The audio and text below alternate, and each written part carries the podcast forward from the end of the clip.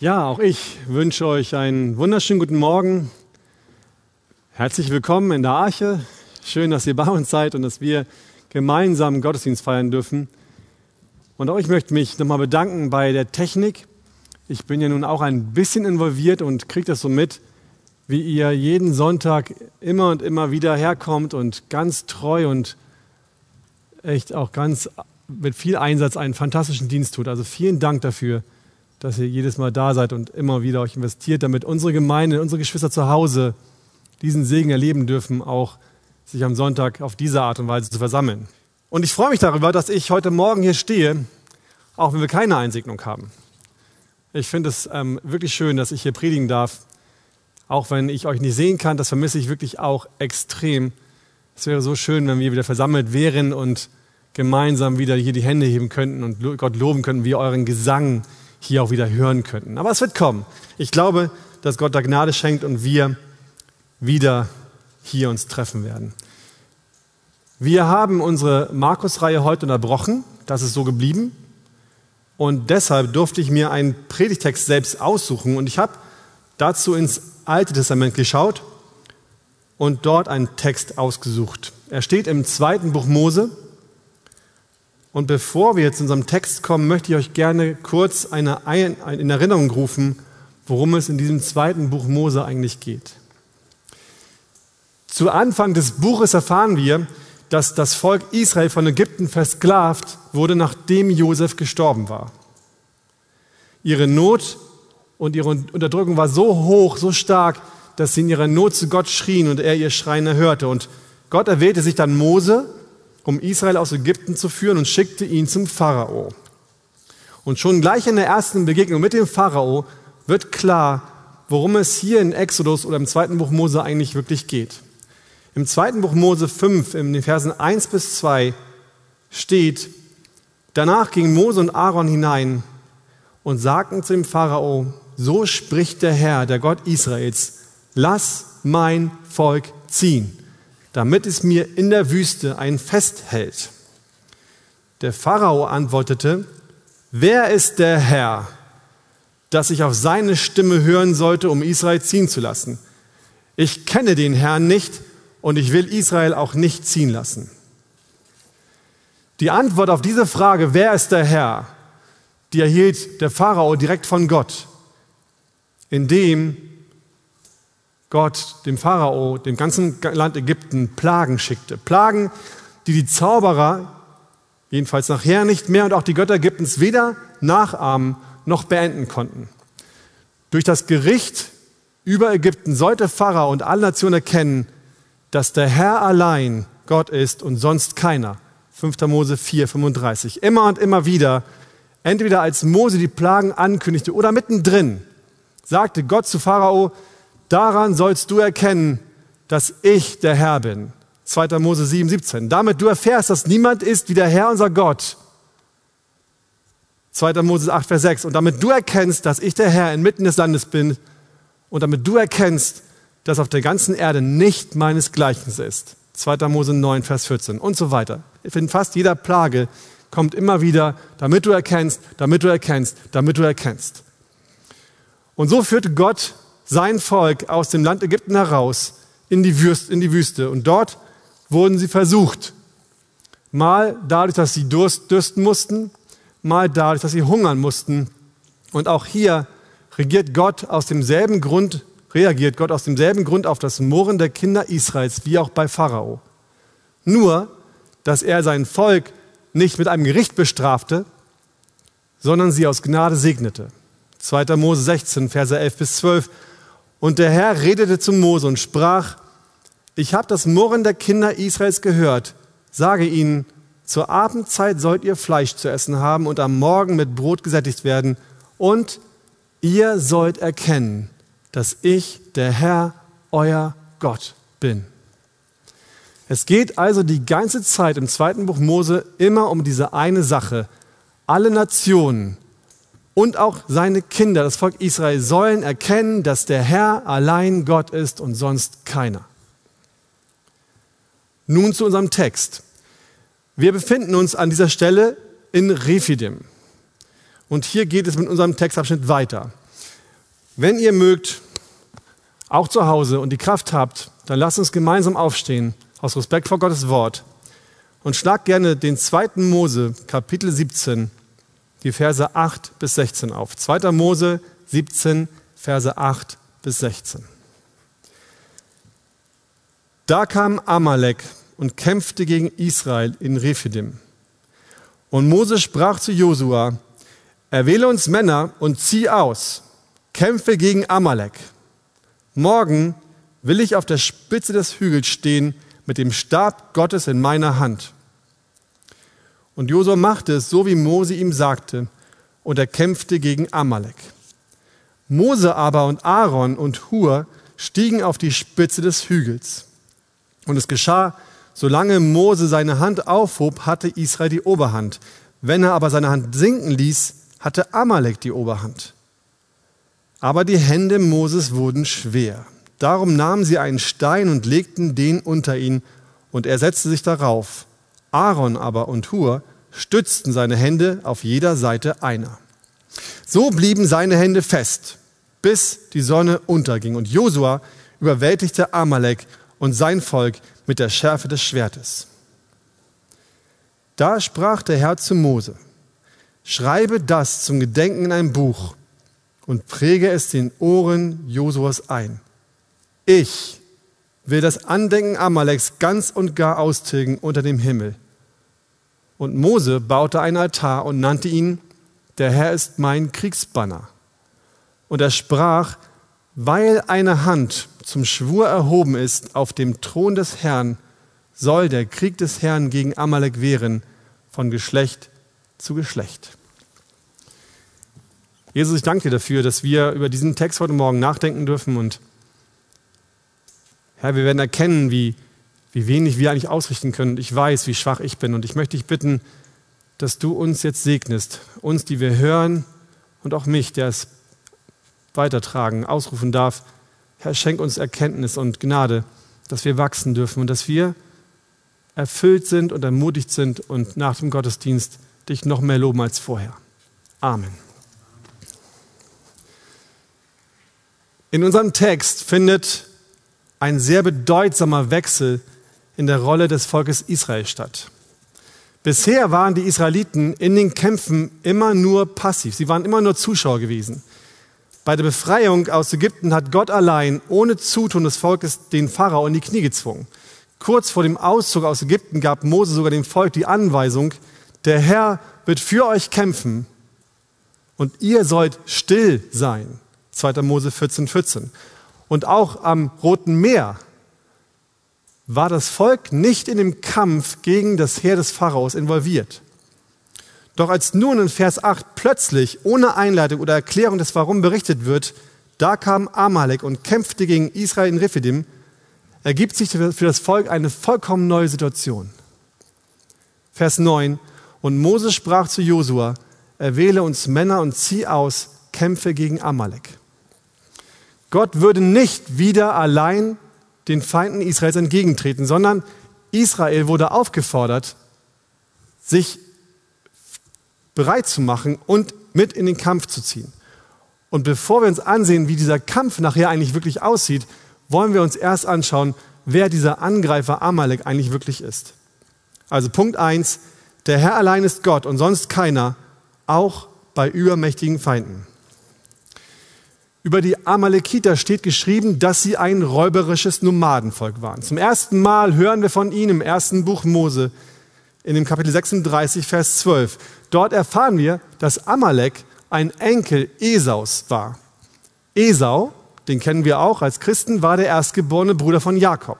Während Jakob als ein sehr ruhiger Mensch ähm, beschrieben wird, der gerne zu Hause blieb, war Esau ein Jäger, der auf den Feldern umherumstreifte. Esau war unüberlegt, impulsiv und er hatte wenig Ehrfurcht vor Gott. Esaus Wesen war ungeduldig. Er war ein Mann der Tat und wollte nicht lange auf die Belohnung warten, sondern jetzt und sofort seine weltlichen Bedürfnisse befriedigen. Esau hatte keine Ehrfurcht vor Gott. Er lebte nach seinen eigenen Regeln und nach seinen eigenen Gesetzen. Die Nachfahren Israels, die Amalekiter, waren genauso wie Esau. Sie waren wild und räuberisch und im fünften Buch Mose 25,18 wird über sie gesagt, dass sie Gott nicht fürchteten. Die Amalekiter waren eine Gefahr für Israel, weil sie Israel ausrotten wollten. Es war ihr Ziel, Israel anzugreifen und sie endgültig ganz und gar von der Welt zu vertilgen. Und sie hinderten sie daran, ihren Weg in das gelobte Land fortzusetzen. Und dabei ging Amalek strategisch vor. A attackierte Amalek plötzlich und unerwartet. Es gab für Israel keinen Hinweis, keine Warnung, so dass Israel sich nicht mehr wehren konnte, als der Angriff erfolgte. Amalek trat dem Teil des Volkes entgegen, der am Ende etwas zurückgeblieben war, und schnitt diesen Teil von dem Rest des Volkes ab. Plötzlich war ein Teil des Volkes umgebracht worden und keiner in Israel wusste, wann der nächste Angriff wohl erfolgen könnte. Und B, Amalek attackierte an der schwächsten Stelle. Im fünften Buch Mose, in Kapitel 25, in Versen 17 und 18, erfahren wir ein bisschen mehr über den Kampf und den Angriff Amaleks auf die Israeliten. Dort steht, Gedenke daran, was dir Amalek antat auf dem Weg, als ihr aus Ägypten gezogen seid. Wie er dir auf dem Weg entgegentrat und deinen Nachhut abschnitt, alle Schwachen, die zurückgeblieben waren, als du müde und matt warst, und wie er Gott nicht fürchtete. Amalek griff nicht frontal an. Er attackierte, äh, Amalek attackierte Israel nicht dort, wo noch Männer waren, die stark genug waren, um sich noch zu wehren, sondern Amalek griff an der schwächsten Stelle an. Dort, wo sich Israel nicht mehr wehren konnte und dort, wo Amalek nicht mit Gegenwehr aus dem Volk rechnen musste und den größten Schaden anrichten konnte. Was hat das mit uns zu tun?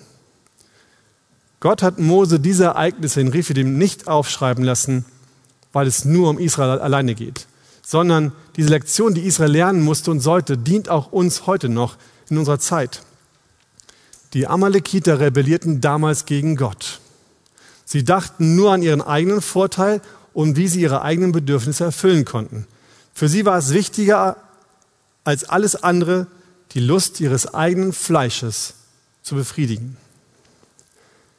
Wir, das Volk Gottes heute, kämpft nicht mehr gegen ein anderes Volk. Wir kämpfen nicht gegen die Amalekiter oder irgendeine andere Volksgruppe.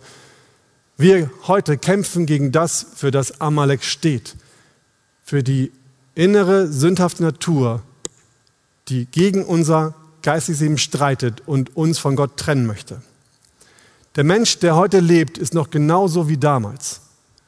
Durch Gottes allgemeine Gnade sind wir Menschen zwar in der Lage, unsere eigenen Bedürfnisse eine Zeit lang zurückzustellen, auch zu helfen. Wir erleben es in der heutigen Zeit gerade, dass es geht. Aber es geht nur so lange, der Mensch dadurch einen, Voll, einen, Vorteil für sich selbst sieht.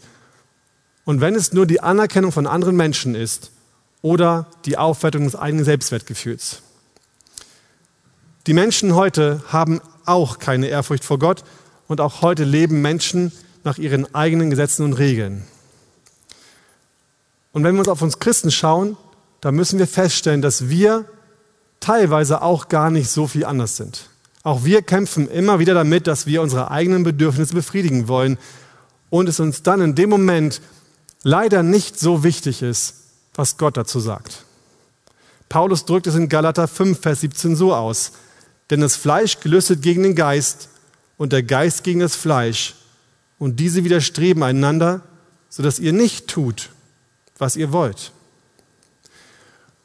Und wenn wir uns dann Dinge wünschen und nicht bekommen, was wir eigentlich haben möchten, was tun wir dann?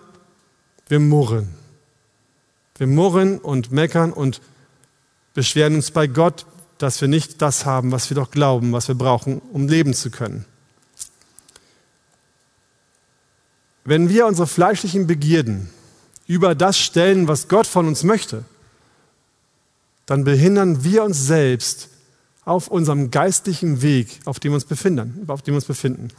Die fleischlichen Begierden hindern uns daran, in der Beziehung zu Gott zu wachsen und eine tiefere und innigere Beziehung zu Gott zu bekommen. Außerdem werden wir dadurch angreifbar. Denn der Teufel verfolgt heute die gleiche Strategie gegen uns wie die Amalekiter damals gegen Israel. Wenn wir anfangen, mehr darauf zu sehen, was sich für uns gut anfühlt, als auf das, was Gott von uns möchte.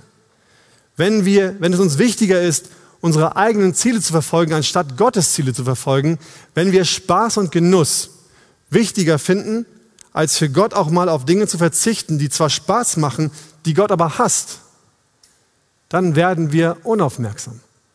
Dann werden wir passiv und sind nicht mehr bereit, wenn wir plötzlich angegriffen werden.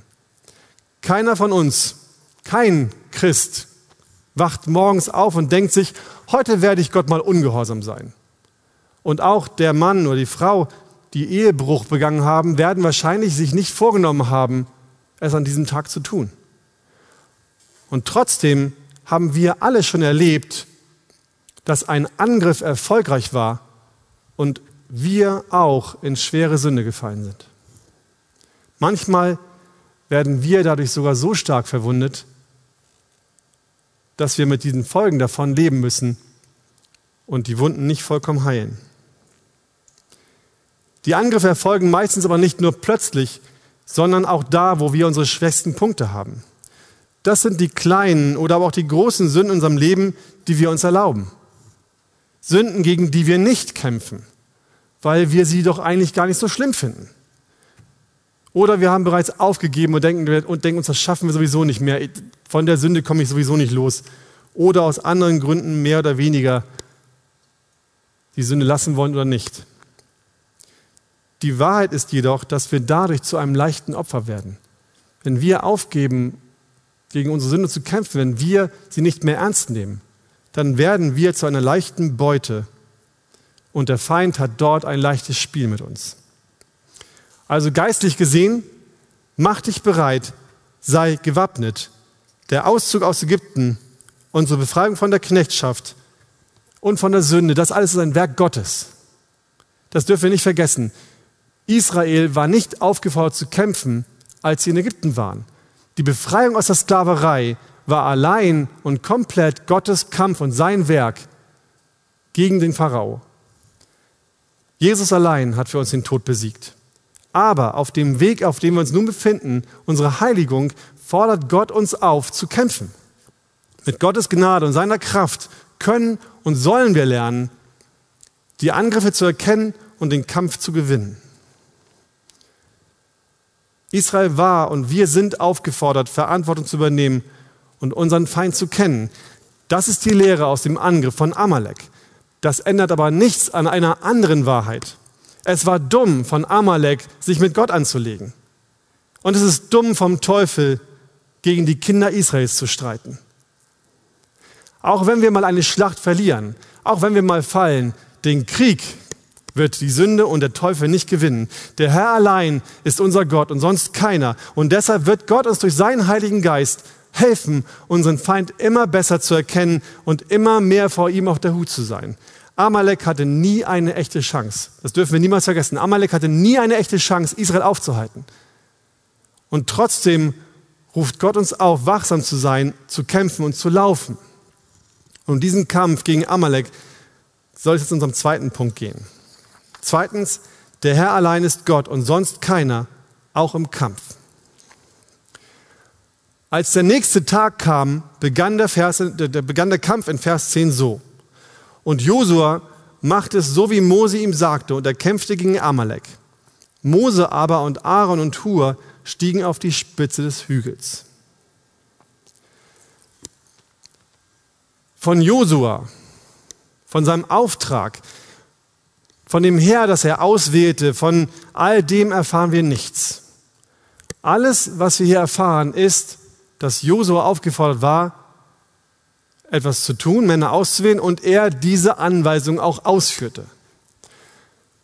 Das zeigt in diesem Text, dass der Kampf, der nun stattfand, gar nicht davon abhing, wie groß das israelische Heer war, wer dort mitkämpfte oder wie sie bewaffnet waren.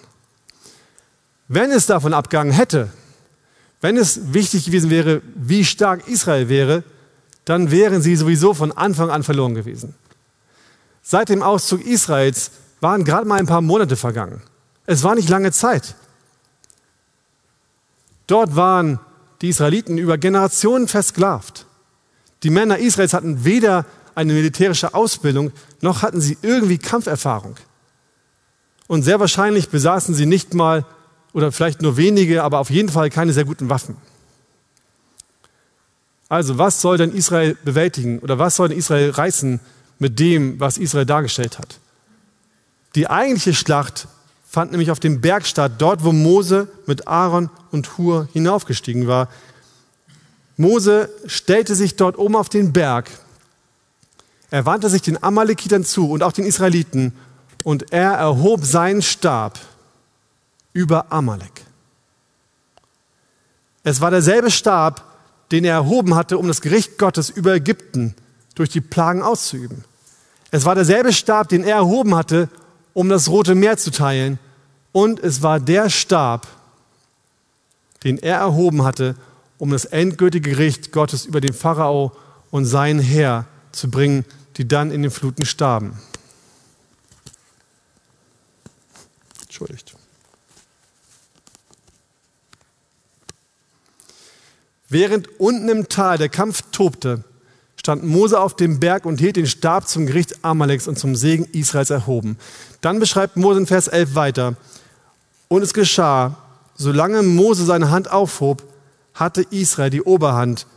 Wenn er aber seine Hand sinken ließ, hatte Amalek die Oberhand. Als Moses Arme, ich meine, ihr könnt mal versuchen, so eine Flasche hochzuhalten oder so ein Stück Holz die ganze Zeit das schaffen wir nicht lange. Und als Moses Arme dann langsam schlaff wurden oder ermüdeten, fing er an, den Stab sinken zu lassen. Und in dem Moment, wo das passierte, wendete sich sofort das Blatt gegen die Israeliten zum Guten der Amalekiter. Amaleks Stärke gewann die Oberhand und das eigentlich unterlegene, sowieso unterlegene Volk Israel musste zurückweichen. Wenn Mose den über Amalek ausgestreckten Stab sinken ließ, zog Gott sich mit seiner Macht, Gnade und Gegenwart zurück. Und immer dann, wenn Amalek dadurch nicht mehr unter dem Gericht stand und die Gnade dadurch von Israel wich, war Israel zu schwach, um gegen Amalek weiter siegreich zu sein. Jose und die Männer Israels wurden von Gott angewiesen, ihren Beitrag zu dem Kampf gegen den größten Feind Gottes zu leisten. Aber der Erfolg, das Gelingen waren allein davon abhängig, ob Gott mit seiner Macht gegenwärtig war oder nicht. Der Sieg, über, der Sieg Israels über seine Feinde lag nicht in der Hand Josuas und er lag auch nicht in der Hand Moses. Ob Israel siegreich sein würde oder nicht, lag allein in der Hand Gottes. Wenn das so ist, ergibt sich aber eine Frage daraus.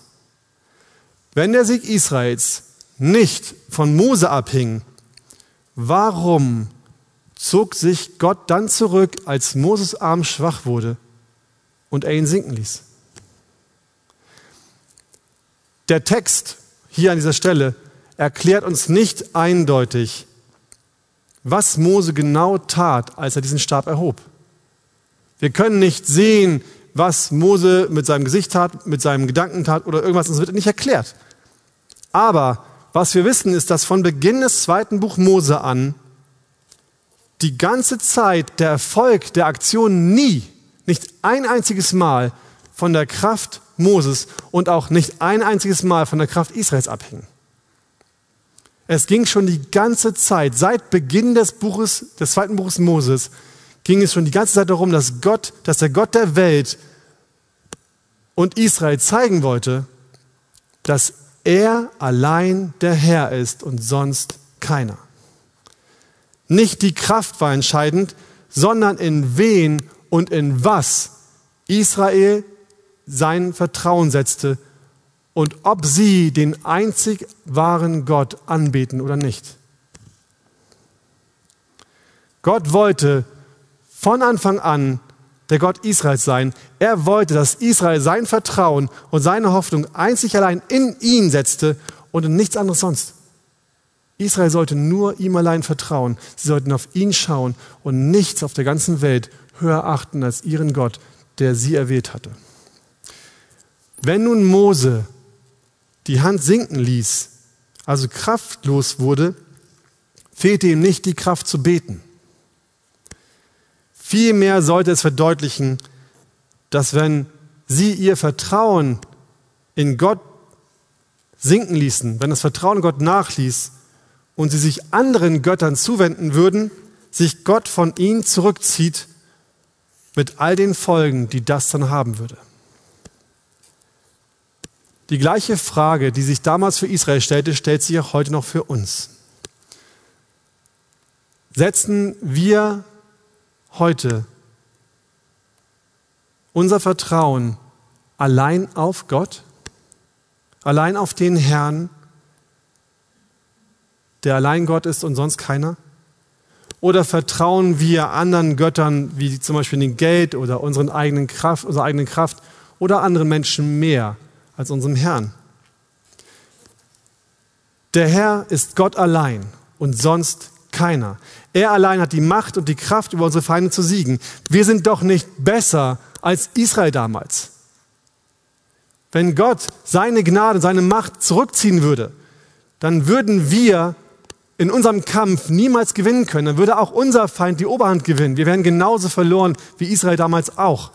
Wir brauchen nichts und niemand außer unseren Gott und Vater im Himmel, um in den Kämpfen dieser Welt zu bestehen. Trotzdem gibt es einen großen Unterschied zu dem Volk Gottes damals und, und, und zu uns heute. Wenn das Volk Gottes damals ihm nicht gehorchte, kam das Gericht Gottes und das haben nicht immer alle aus dem Volk Israel überlebt. Einige davon blieben auf der Strecke und waren verloren. Das ist bei seinen Kindern heute komplett anders. Jesus Christus ist für uns am Kreuz gestorben. Er hat den Sieg für uns errungen und wenn wir untreu werden, so bleibt Gott trotzdem treu. Wenn wir uns von Gott entfernen und unser Vertrauen in Götzen setzen und den Götzen nachfolgen, anstatt Gott, auf Gott zu schauen, dann ist es so, dass Gott sich auch heute noch zurückzieht. Er zieht sich von uns zurück und seine Gnade und seine Macht ist nicht mehr bei uns. Aber auch wenn es, wenn es Folgen haben wird für unser Leben, wird Gott uns niemals vollkommen verlassen. Gott wird durch seinen Heiligen Geist immer dafür sorgen, dass wir Buße tun und umkehren dürfen. Wir werden, keiner von uns wird auf der Strecke bleiben und verloren gehen. Zurück zu unserem Text. Schaut doch nochmal in die Verse 12 und 13. Aber die Hände Moses wurden schwer. Darum nahmen sie einen Stein und legten den unter ihn. Und er setzte sich darauf, Aaron aber und Hur stützten seine Hände auf jeder Seite einer. So blieben seine Hände fest, bis die Sonne unterging. Und Josua überwältigte Amalek und sein Volk mit der Schärfe des Schwertes. Es wird nicht erklärt, warum, aber obwohl der Ausgang des Kampfes allein von Gott abhing, und Josua nur ein Beteiligter war, dauerte der Kampf richtig lange an. Nicht wie vorher auch kam Gott mit seiner Macht und hat mit einmal raufgehauen, es war vorbei.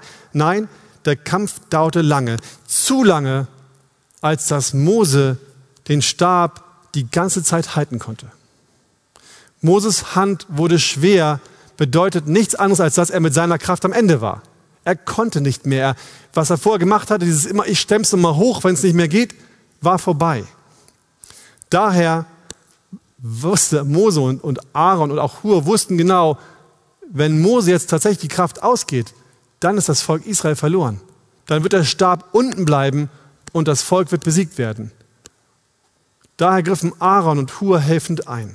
Sie setzten Mose auf einen Stein, sodass sie sich selbst so neben ihn setzen konnten oder stellen konnten, saßen nicht, sie standen, dass sie seine Hände und damit den Stab leicht halten konnten. Ich vermute tatsächlich so neben ihm, dass sie die Arme so anwinkeln konnten und seine Hand darin lag.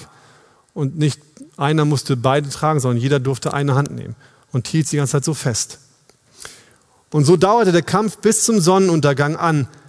Aber weil der Stab die ganze Zeit erhoben blieb, besiegte Josua Amalek. Oft geht es uns im Leben nicht viel anders. Wir alle kennen Zeiten, in denen wir kämpfen müssen. Wir alle kennen Zeiten, in denen unser Vertrauen zu Gott auf die Probe gestellt wird. Auch wir sind gefordert und manchmal im Kampf stark angefochten.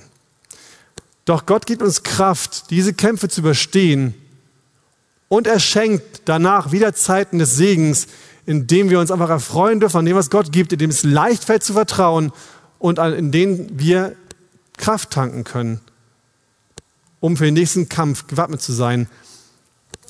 Aber, ihr Lieben, einige Geschwister haben Kämpfe, die wirklich hart sind und die richtig, richtig lange dauern. Und manche von ihnen kämpfen nicht nur an einer Front, sondern sie kämpfen gleich an zwei, drei Fronten gleichzeitig. Manchmal, wenn ich solche Sachen höre von lieben Geschwistern, dann denke ich so, Herr, sie tragen doch schon so viel. Was mutest du ihnen denn jetzt hier auch noch zu? Warum denn jetzt auch noch das? Und die Wahrheit ist, es gibt darauf keine Antwort. Wir wissen nicht, warum Gott diesen Geschwistern so viel auferlegt. Aber was wir wissen ist, dass auch wenn diese Kämpfe so hart sind und so lange dauern, dass die Geschwister selbst eigentlich auch sagen müssten, ich kann nicht mehr, meine Hände werden matt. Sind andere Geschwister da, die ihnen zur Seite kommen und sagen, ich helfe dir, ich stütze dich. Wir sind Gemeinschaftswesen. Gott hat uns nicht als Einzelkämpfer geschaffen. Wir brauchen einander, um uns zu ermahnen, aber noch viel mehr brauchen wir uns, um einander zu ermutigen. Es ist leicht zu ermahnen, aber wir brauchen Ermutigung. Wir sind aufgefordert, in der Gemeinde, an dem Ort, wo Gott uns zusammenstellt, Menschen zu sein wie Aaron und Mo und Hur, die anderen Menschen helfen. Und die zweite Seite ist, dass wenn in der Gemeinde Menschen da sind wie Aaron und Hur, dann haben wir immer jemanden da, der uns hilft, uns unterstützt und aufrichtet. Das ist Gemeinde. Das ist Gemeinschaft in Christus. Das ist das, wofür wir leben und was Gott für uns geschaffen hat. Sie werden an unserer Seite stehen und stärken unsere Hände, bis der Kampf vorbei ist. Gott hat uns in seiner Weisheit die Gemeinde gegeben, damit wir füreinander da sind und genau das heute tun, was Aaron und Hur damals für Mose getan haben. Wie geht es nun weiter? Amalek war zunächst besiegt. Wir lesen, dass Amalek von Josua mit mit der Schärfe des Schwertes geschlagen wurde. Das meint nicht irgendein ganz tolles Kampfgerät, sondern das ist einfach nur ein Ausdruck dafür, dass Amalek so sehr besiegt worden ist, dass er keine Gefahr mehr für das Volk Israel darstellte. In diesem Moment jedenfalls nicht. Amalek war komplett geschlagen, das Volk Israel war wieder frei. Es konnte in Ruhe weiterziehen. Israel hatte wieder einmal gesehen, dass der Herr für sie kämpft und sie ihm vertrauen können. Als Mose nun von Gott den Auftrag erhielt, den wir in Vers 14 sehen, dann würde man intuitiv denken, okay, Israel, du hast gesehen, was passiert, mach dich bereit, Josua, wähle dir ein Volk aus, ein, ein Heer von Elitesoldaten und bilde sie aus. Sorg dafür, dass sie stark werden. Das war hier nicht der Fall. Das hat Gott nicht, sondern Punkt 3, der Herr allein ist Gott und sonst keiner. Darum erinnert euch für die Zukunft was er getan hat. Lass uns noch einmal die Verse 14 bis 16 lesen. Da sprach der Herr zu Mose, schreibe das zum Gedenken in ein Buch und präge es den Ohren Josus ein. Ich will das Andenken Amaleks ganz und gar austilgen unter dem Himmel. Und Mose baute einen Altar und nannte ihn, der Herr ist mein Kriegsbanner. Und er sprach, weil eine Hand zum Schwur erhoben ist, auf, den Thron, auf dem Thron des Herrn soll der Krieg des Herrn gegen Amalek wehren, von Geschlecht zu Geschlecht. Gott gab Mose den Auftrag, schreibe auf, was du hier erlebt hast. Schreibe auf, wie ich Amalek besiegt habe und sorg dafür, dass Josua alles auswendig lernt. Sorgt dafür, dass er es in seinen, in seinen Kopf einprägt und nicht vergisst, was ich getan habe, wie ich euch geholfen habe. Und dann baute Mose sogar noch ein Altar. Nicht nur das Buch, nicht nur das Einprägen, sondern er baute an der Stelle, wo der Kampf stattgefunden hat, ein Altar. Und jeder, der auf seinem Weg wieder in Rephidim vorbeikommt, würde diesen Altar sehen und daran erinnert werden, dass Gott selbst sein Volk zum Kampf dort versammelt hatte und ihm den Sieg über Amalek geschenkt hatte. Denn Gott ist mein Kriegsbanner. Ein Kriegsbanner war eine Flagge, unter der sich das Volk versammelt hatte, das Kriegsvolk, um dort zusammenzukommen, den Auftrag zu bekommen und gemeinsam in die Schlacht zu ziehen. Gott ist mein Kriegsbanner. Er ist der, auf den ich mich verlassen kann. Er ist der, der das Volk sammelt und den Sieg schenkt. Israel brauchte diese Erinnerung. Sie hatten den Kampf zwar gewonnen, aber der Krieg war noch nicht vorbei. Israel würde in Zukunft noch viele weitere Kämpfe kämpfen müssen. Und auch die Angriffe Amaleks würden nicht aufhören. Amalek war zwar geschlagen für den Moment, aber er war nicht vernichtet. Und Amalek hatte keine Ehrfurcht vor Gott. Nicht mal nachdem Gott ihn so gedemütigt hatte und ihn so geschlagen hatte, besiegt hatte, erkannte Amalek, dass Gott der Herr ist. Amalek wollte es nicht erkennen. Seine Rebellion blieb bestehen. Amalek streckte seine Faust gegen Gott aus und er wollte ihn nicht als Herrn annehmen. Er würde in Zukunft noch gegen Gott rebellieren und er würde in Zukunft Gottes Volk Israel weiter bekämpfen. Gott wusste, dass Israel diese Lektion verstanden hat. Er wusste, Israel hat gesehen, ich bin ihr Gott und ich stehe ihnen bei und ich habe für sie gesiegt. Aber Israel brauchte die Erinnerung. Israel musste daran erinnert werden, dass Gott nicht nur diesmal gekämpft hat, sondern dass es bedeutet, dass Gott auch in Zukunft für sein Volk kämpfen wird. Sie brauchten diese Erinnerung, um auch in Zukunft ihr Vertrauen weiter auf ihren Herrn zu setzen und es nicht zu verlieren. Sie brauchten die Erinnerung, damit sie nicht vergessen, dass sie sich in Zukunft auf Gott verlassen können. Denn wer in den Krieg gegen Israel zieht, zieht in den Krieg gegen Gott. Deshalb steht in Vers 16 auch nicht, der Krieg Israels gegen Amalek soll wehren, sondern der Krieg Gottes soll gegen Amalek wehren. Der Krieg Gottes gegen die sündhafte Natur des Menschen, der Krieg Gottes gegen die Sünde der Welt würde weiter wehren. Und auch wir brauchen diese Erinnerung. Wir müssen uns immer wieder daran erinnern, was Gott für uns getan hat. Wir müssen in unseren Herzen und in unseren Tagebüchern aufschreiben, bewahren, was Gott für uns bisher schon getan hat. Damit wir auch in Zukunft, wenn wir in ähnliche Kämpfe kommen, nicht vergessen, dass wir einen treuen Gott haben, der weiter für uns streiten wird und der einmal den Sieg errungen hat und der auch in Zukunft bei jedem weiteren Kampf uns wieder den Sieg schenken wird. Nicht, weil wir die Starken sind, sondern weil er der ist, er ist, der ist, der ist, der es tut. Der Herr, der allein Gott ist, war doch schon das erste Mal dabei, für mich da, als meine Freunde und meine Kollegen so komisch geguckt haben, als ich von, von Gott erzählt habe. Und er wird auch in Zukunft wieder dabei sein, wenn ich wieder von Gott erzähle und ich wieder komisch angeguckt werde und mich doof fühle. Der Herr, der allein Gott ist, hat doch in der Vergangenheit mir die Kraft gegeben, Leid auszuhalten. Und der Herr, der allein Gott ist, wird auch in Zukunft mir helfen, mein Leid zu tragen, damit ich nicht darunter zerbreche. Und noch was, ihr Lieben, der Herr, der Gott Israels, hat doch bisher immer dafür gesorgt, dass seine Kirche nicht untergeht. Der Herr wird auch in Zukunft dafür sorgen, dass die Kirche nicht untergehen wird. Wir werden nicht untergehen. Die Arche wird nicht untergehen. Gott wird uns halten. Er ist es, der für uns kämpft.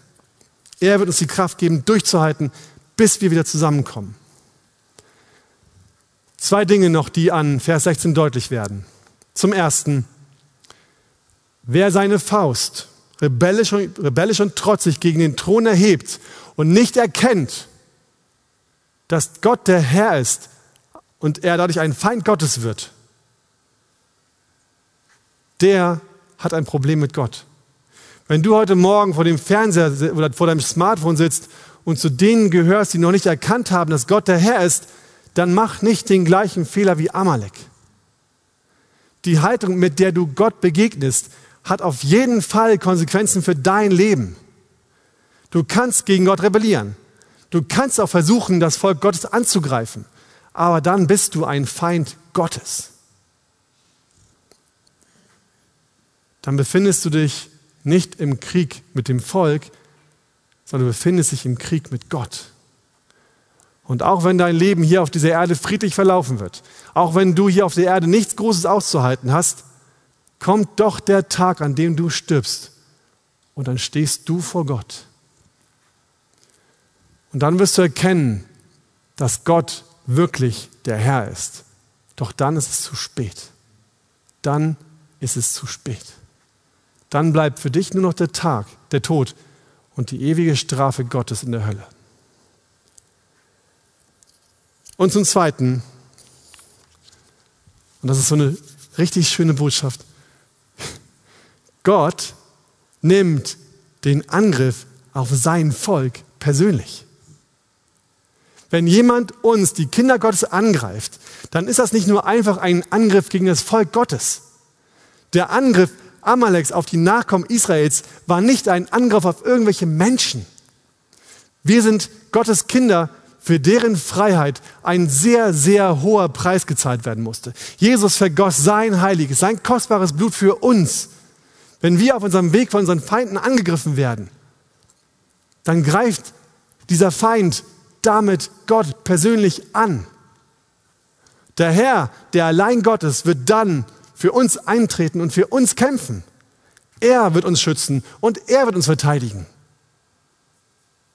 Der Feind hat nicht Krieg mit uns, der Feind hat Krieg mit Gott.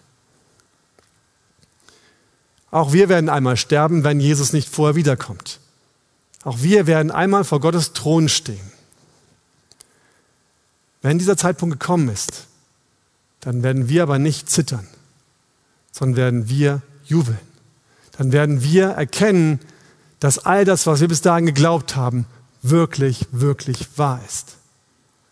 Und dann wird unser Kampf aufhören. Und Gott wird uns in seiner Herrlichkeit zur Ruhe bringen.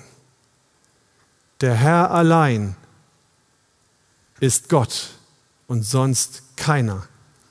Wie gut, wenn wir erkannt haben, dass Gott der Herr ist. Amen.